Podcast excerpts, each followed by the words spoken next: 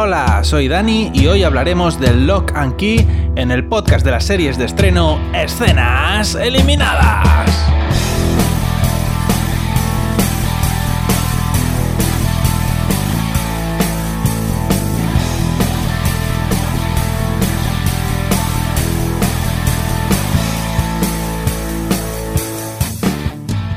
Hoy voy a contaros qué pasa en el primer episodio de Lock and Key Cerrojo y Llavecica, una serie de Netflix, un estreno de febrero de 2020 que está basado en un cómic de un dibujante que se llama Joe Hill. Como siempre os digo, eh, solamente voy a comentaros el piloto, solamente voy a contar lo que ocurre en el piloto para que sepáis si os interesa la serie o no y bueno, pues lo voy a contar a mi manera, de mi, de mi forma particular. Bueno, pues el piloto comienza con una música sibilina de pianillo y un minutazo de créditos, unos créditos bastante largos que por suerte en capítulos posteriores eh, los han recortado. A continuación de los créditos del principio, un señor asiático está llegando a su casa del Mercadona y recibe una llamada telefónica para decirle que un tal Locke ha recibido el abrazo del gran Caput. Y nada, el chino rey dice, ya sé lo que tengo que hacer, ya sé Kung Fu.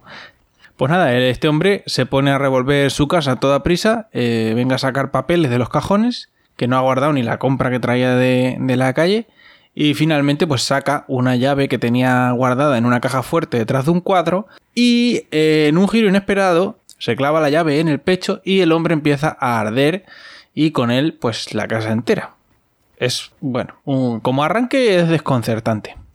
Damos un salto temporal de tres meses y nos trasladamos a un coche en el que viaja una madre con sus tres vástagos, dos chicos y una chica. Eh, ninguno de los cuales parece estar particularmente emocionado por el viaje por carretera con la madre. Eh, bueno, llegan al pueblo donde se dirigían y paran a comer un helado. A pesar de que es invierno, que va la gente con, abrigo y manoplas, ellos paran a comer un helado en una heladería que, mm, bueno, por lo visto hace negocio. O sea, no sé cómo, pero hace negocio. Eh, bueno, el chico que despacha la heladería les dice que, bueno, que no les cobra los helados, que van sobradísimos de pasta en ese negocio y que no les cobra los helados. Y al mismo tiempo vemos en esta escena que el heladero intercambia unas miradas con la hija de la señora Locke, que nos indican que eh, los guionistas tienen intención de ponerlos de novios a no mucho tardar. ¿Vale? Es la clásica luz de cruce que, que intercambian los dos para indicarnos que los guionistas tienen esa intención. Eh, bueno, pues la familia sigue camino hasta la casa, que resulta ser una mansión con tierras en medio del bosque. Bueno, pues es una mansión de estas enormes, de las que salen en el programa de reformas de los gemelos del Divinity, que la gente siempre dice, uy, no sé, parece un poco pequeña. Y a lo mejor es una casa que cabe tu barrio entero dentro. Pero bueno, Total, se bajan del coche y el niño pequeño pues está ahí flipando en plan de hostia, pilotes, tenemos una puta mansión, somos ricos. Pero bueno, esperándolos en la casa está el actor simpático de Killjoys, que resulta ser el hermano del difunto. Por lo visto, la casa es la herencia familiar de los Locke, pero ni al difunto señor Locke ni al tío Duncan, eh, que así se llama el hermano, pues a ninguno les gustaba la casa y no iban nunca por allí. Eh, bueno, eh, les da la bienvenida a todos y les dice que, muy bien, muy bien, Zagales, para celebrar vuestra primera visita a esta, la casa familiar, he traído aquí unos gorritos de cumpleaños y unos matasuegras que como todo el mundo sabe es, es lo, más indicado para una familia que está de luto son los gorritos de cumpleaños y los matasuegras. Bueno, pues el tío Duncan le hace un room tour por la casa, les enseña un poquito la mansión y nadie, nadie de la familia parece contento porque al final es una casa antigua que necesita una reformita buena porque no la han estado cuidando y está que se cae a pedazos. El tío Duncan y su sobrina pues se quedan en la casa hablando de los dibujos que hace la muchacha, que por lo visto tiene inquietudes artísticas y está obsesionada con pintar una bici, que por lo visto es muy difícil pintar una bici, porque lo quiere presentar como, eh, como carta de presentación para, para una escuela de arte en la que quiere entrar. Y nada, mientras ellos dos están ahí hablando de las bicis y de lo difícil que es pintar bicis, pues el hijo mayor sale a zascandilear por el bosque nevado. Eh, un tiempo muy apacible. Un bosque lleno de nieve hasta las trancas es lo más apacible del mundo para salir a, darte un garbeo. Total, que el hermano se mete por el bosque y termina llegando al final de las tierras que terminan en un acantilado que da al mar. Y nada, total, que el muchacho venía aquí a fumarse un petardito, ¿no? Venía a fumarse un cigarro. Pero antes de que pueda encenderse el McFly, pues aparece su hermana, que ha debido de dejar a su tío con la palabra en la boca, y le dice, Bitch, please, ¿te fumarías ese canuto si papá estuviera aquí? Y el hermano le dice, si padre estuviera aquí, nosotros seguiríamos en Seattle. Así que deja de tocarme las narices. Eh, total, mientras están ahí los dos hermanos teniendo una conversación sobre lo tristes que están por el fallecimiento de su padre, oh, que tengo mucha penuria, que se ha muerto el papa, su madre nos regala un flashback que eh, sirve para mostrarnos cómo eh, murió el señor Locke.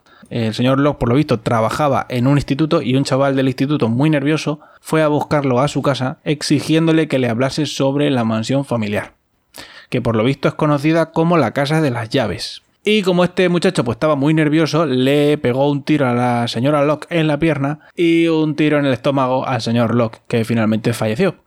Eh, parece ser que la razón por la que la madre ha decidido vender la casa que tienen en Seattle y mudarse a la mansión familiar, pues hombre, pues porque no quieren seguir viviendo en la casa donde ha muerto el padre y ahí, bueno, ya que tenían la mansión, pues ella ha dicho, ah, pues nos vamos a la mansión y yo la restauro, que soy muy artistera, que me gusta reparar muebles y así pues tengo yo un que hacer y vivimos en una mansión que eso pues tampoco amarga un dulce. Y mientras todo esto ocurre, pues el niño pequeño de la familia está explorando y llega hasta la casita del pozo, porque esto es, tan mansión, esta casa, que el pozo tiene una casa para él solo, ¿vale? Entonces el niño llega hasta la casita del pozo.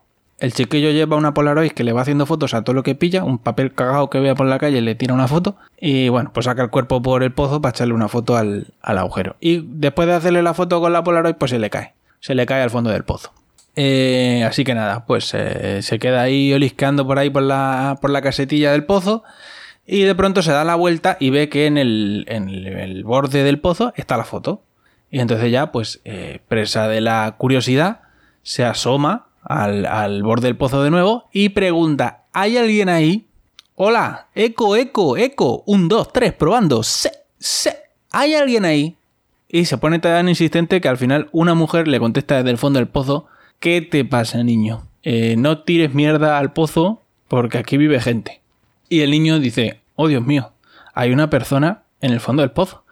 ¿Qué haces ahí abajo? ¿Eres mi eco? O sea, el niño es lo más racional que se le ocurre preguntar. O sea, escucha a una mujer que está en el fondo del pozo y eh, lo que se le ocurre es preguntarle si es el eco. Eh, la mujer que está en el fondo del pozo le dice, soy tu eco, niño, sí. Eh, ¿Por qué no? Vete a, vete a molestar a otro sitio, anda. Y el niño se asusta y sale corriendo hacia la casa. Y claro, hace venir a toda la familia. Pero cuando llegan a la caseta, ninguno tiene la llave y el único que cabe entre las rejas es el niño. Eh, así que la familia entera resuelve que entre la posibilidad de que haya alguien en el fondo del pozo o que el niño esté como unas maracas, eh, la opción B les supone menos esfuerzo, menos cansera. Entonces eh, le dicen al niño que no entre ahí, que es peligrosísimo y que vamos a ver a alguien en el fondo del pozo, anda niño, por favor, vámonos a dormir, deja de inventar. Así que nada, se van todos a dormir, a pesar de que podían haber dejado morirse a alguien en el fondo del pozo, pero se van todos con la conciencia muy tranquila a dormir. Y a la mañana siguiente el tío Duncan pues ya se tiene que volver a su trabajo, se despide de la familia y se despide también de la casa antes de montarse en el coche haciéndole una peineta que el niño pequeño lo ve hacerle la peineta a la casa y el tito, en plan de escurrir un poco el bulto, le cuenta la milonga de que es que se puede sacar de paseo el middle finger que eso puede tener otro significado, que no, es necesariamente eso un fuck you, que puede ser también una loja. Así que ahora es, de esperar que el niño vaya haciéndole el fuck you a todo el mundo. Eh, nada, los tres chiquillos se van a la... Bueno, en realidad los dos mayores se van a la escuela, el chiquillo pequeño se queda ahí en la casa, no sé si es que está sin escolarizar o qué, pero los dos mayores se van al instituto donde todo el mundo les conoce, porque a pesar de que ningún Locke vivía en el pueblo desde hace años, pues por lo visto todo el mundo conoce a la familia. El hermano mayor tiene unas pruebas para entrar en el equipo de hockey y la hija pues tiene que comer sola porque porque no porque el hermano mayor tiene sus movidas de chico popular. Entonces, eh, mientras ella está comiendo sola, aparece el heladero, el chaval de la heladería, que por lo visto se olió que esta iba a ser la hermana marginal y la ha estado buscando para pagarle unas fantas. Eh, nada, termina la conversación invitándola a ver unas películas con unos amigos suyos y le pasa la dirección por mensaje en una escena un poco extraña porque teniendo en cuenta que se acaba de presentar formalmente y que no la conoce de nada, eh, me gustaría saber de dónde ha sacado el móvil de la muchacha para eh, pasarle la dirección. Pero bueno, vamos a hacer como que no lo hemos visto y seguimos adelante. mientras esto ocurre, el hermano mayor está molando con los del hockey. Y mola tanto que lo invitan a una fiesta en su primerito día. Eh, nada, pues mientras tanto la madre eh, decide que es buena idea dejar al niño pequeño solo mientras ella se va a hacer sus cosas. Lo primero que hace el chiquillo es ponerse tibio a cereales mientras ve los dibujos y como era de esperar, una vez que termina de ponerse tibio, pues se va derechico al pozo a darle palique al eco. ¿De verdad que eres el eco? le pregunta el niño al pozo. Y la mujer que está en el fondo del pozo le dice que sí, que soy el eco, que crío más pesado, oye. Eh, como eh, te iba a decir una cosa, como eco tuyo que soy, eh, así en confianza entre tú y yo, yo te quería preguntar si has encontrado ya alguna llave. Y el niño le dice, ¿llave? ¿Qué llave? ¿Qué llave? ¿A qué, se, qué, qué, llave se refiere usted? Y el eco le dice, a ver niño, esto se llama la casa de las llaves y resulta que es porque, como te habrás podido imaginar, ah, tiene muchas llaves. Lo que pasa es que las llaves son mágicas y están desperdigadas por la casa. Entonces, si pones la oreja, oirás que las llaves te susurran, como la serpiente de Harry Potter. Eh, total, que el eco le habla de varias llaves y le describe en concreto una que permite viajar donde tú quieras. ¿Vale? Abres una puerta con ella y te, y te puedes teletransportar a donde tú quieras. En ese momento el niño escucha que la hermana lo está llamando, la hermana que acaba de llegar a casa, y se vuelve para casa pues dejando al eco con la palabra en la boca en un alarde de mala educación. Mientras la hermana se da una ducha, el niño se fija en un brazalete que ella usa que se lo ha quitado para ducharse y lo desmonta. Y al desmontarlo pues se encuentra que oculto entre, entre los herrajes del brazalete había una llave que resulta ser por pura coincidencia justo la llave que el eco le ha descrito que sirve para viajar a cualquier parte. Así que la mete en una puerta y la utiliza para viajar a la heladería y pedirse un helado que no paga. ¿Vale? El niño hace un simpa de campeonato y se vuelve a su casa, eh, donde intenta enseñarle a su hermana cómo funciona la llave, pero en esta segunda ocasión no le funciona. Así que lo único que consigue es que su hermana se cabree porque le ha roto el brazalete, que encima para más para mayor delito, eh, eh, por lo visto era un regalo de su difunto padre. La tarde-noche avanza y mientras la madre y la hija tienen conversaciones sentimentales, eh, pues el niño escucha susurrar otra llave y la saca metiendo la mano por el triturador de basura en una tensa escena que hemos visto muchas veces en pelis de terror, pero que aquí por suerte pues no termina en una amputación infantil. Una vez encontrada la llave se va corriendo al pozo a preguntarle al eco por qué no funciona la llave de la llave del viajar, que por qué no ha funcionado con su hermana. Y la otra le dice que, claro, ¿cómo te va a funcionar la llave del viajar? Si querías ir a la Torre Eiffel, que te ha dicho tu hermana, llévame a la Torre Eiffel. ¿Y tú has visto alguna puerta que esté en lo alto de la Torre Eiffel? No, pues si no has visto la puerta de destino, no puedes viajar. Es un requisito imprescindible. Y el niño dice, ah, claro, es que eso no me lo habías dicho. Pero bueno, eh, total, que se ponen a conversar ahí de las llaves y le pregunta por la otra llave que acaba de encontrar y el eco le dice que sirve para ver a los difuntos. Pero vemos, nos enfocan a la mujer que está en el fondo del pozo, que está así en la penumbra y no se la ve mucho, pero eh, se, le ven los ojos y tiene mirada de mala, ¿vale? Como el perro siniestro de los Simpsons. Entonces, eh, ahí ya sospechamos que, lo, que le está engañando.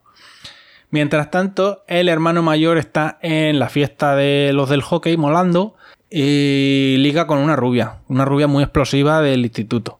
Entonces se meten en una habitación a follisquear, que eso es una cosa muy de peli americana, eso de usar el cuarto de otro para echar un polvo sin pedir permiso, que a mí eso me lo hacen en mi casa y te tiro por la ventana así de claro, pero bueno, total, el muchacho está ahí con el, con el besuqueo y mientras están ahí en el precalentamiento pues tiene alucinaciones con el muchacho que asesinó a su padre. Y claro, le corta el rollo. Entonces eh, se levanta y le dice, oye, mira rubia, mm, me tengo que ir. Me tengo que ir porque yo de verdad es que yo me acostaría contigo, mm, pero es que ahora mismo no, ahora mismo me pilla mal. Y, y no, lo de empinárseme ya tal. Entonces, nada, el muchacho se va así un poco azorado. Y entre tanto esto sucedía, pues la hermana ha ido a casa del heladero a conocer a sus amigos y a ver películas. Pero esta gente eh, resulta que le gustan las películas de miedo y de gore y de asesinos. Y a la muchacha pues le empieza a generar cierta ansiedad ver pelis de asesinatos porque, bueno, empieza a tener flashback de cuando mataron a su padre. Así que nada, se, se pone así un poco, le da un poco ataque de ansiedad y se marcha. Y el heladero intenta frenarla, pero cuando ella se explica, pues el heladero, dice, vale, eh, reconozco que igual no ha sido mi mejor idea ponerle películas de asesinatos a alguien cuyo padre ha sido asesinado hace tres meses. Vale, fallo táctico por mi parte, no he estado fino, lo reconozco. Pero aún así la muchacha eh, se va para su casa, porque ya está, ya, ya, no, ya no se está divirtiendo y se va para su casa. Y por el camino, eh, su hermano que va en coche se la encuentra y la recoge y se van juntos para casa. Entre tanto, el hermano pequeño eh, vuelve para su casa desde la casita del pozo, pensando en utilizar la llave para ver a su padre, la llave que le ha dicho el eco, que sirve para ver a los difuntos. Entonces la pone en un armario, eh, un armario de estos que la puerta lleva espejo, y vemos que aparece un reflejo del niño en el espejo, pero el reflejo se mueve independientemente y le hace señas al niño para que entre dentro del espejo. Eh, el niño, eh, el reflejo del niño tiene mirada muy siniestra, así que intuimos que es malo. Y, claro, el niño se queda ahí como diciendo, ¿qué puta estafa es esta? ¿Y mi padre dónde está? O sea, yo para qué quiero verme a mí mismo haciéndome monerías si yo lo que quería la llave era para ver a mi padre. Y en ese momento pues llama a la madre para que venga a ver esta maravilla del espejo. La madre va al cuarto y ve en el espejo un reflejo suyo también con mirada espeluznante que le hace señas para entrar en el espejo. Y la madre coge y entra. Así, pero a las bravas. Que hay que habría que decirle, señora, mm, el cementerio está lleno de valientes. Eh, pero bueno, la señora entra muy decidida en el espejo y entra pues en, un, en una especie de... una casa de los espejos de esas de, de las ferias. Total, que la madre se eh, una vez que está dentro no es capaz de encontrar la salida, el niño se asusta y se va corriendo al pozo a pedirle ayuda al eco. Y le dice, oye, Eco, que mi madre, pues que se ha metido en el espejo y ahora no puede salir. Eh, me vendría bien que me echaras una mano, prima, que viene mi novia a verme y no sé qué vestido ponerme. Y en ese momento, pues el eco hace chas y aparece a su lado y le dice, bueno, lo primero es que vemos que el eco en realidad es una modelo de Victoria's Secret con un vestido de fiesta verde turquesa que por alguna razón estaba en el fondo del pozo, eh, sin necesidad, porque yo pensaba, todo hasta ahora en el capítulo yo pensaba que estaba atrapada en el pozo y no podía salir, pero he visto que hace chas y aparece a su lado, así que entiendo que sí, podía salir. Si podía salir, ¿por qué estaba en el fondo del pozo? Muchas preguntas, no entiendo nada, pero bueno, el caso es que la modelo de Victoria's Secret le dice, sí, no te preocupes niño, que yo te ayudo, pero me tienes que dar la llave que te permite viajar a cualquier parte. Ojo, ¿eh? Pago por adelantado. Y el niño que es tonto, ahí se la da y le dice, oye, mm, a todo esto, me dijiste que con la otra llave se podía ver a los muertos, eh, pero no.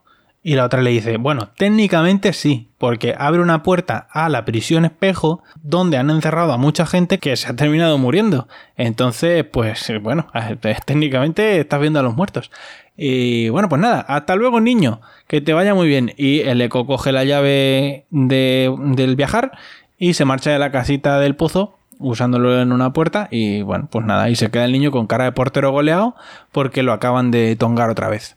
Pero bueno, el, caso es que no tiene tiempo para indignarse por la estafa que acaba de sufrir, así que eh, coge una cuerda que hay ahí en la casita del pozo y se vuelve para su casa. Y cuando llega, eh, pues se encuentra con sus hermanos que recién acaban de llegar con el coche y los pone rápidamente al hilo de la movida del espejo para que lo ayuden a sacar a la madre. El mayor, que es muy aguerrido, pues se amarra la cuerda a la cintura y entra en el espejo y saca a la madre.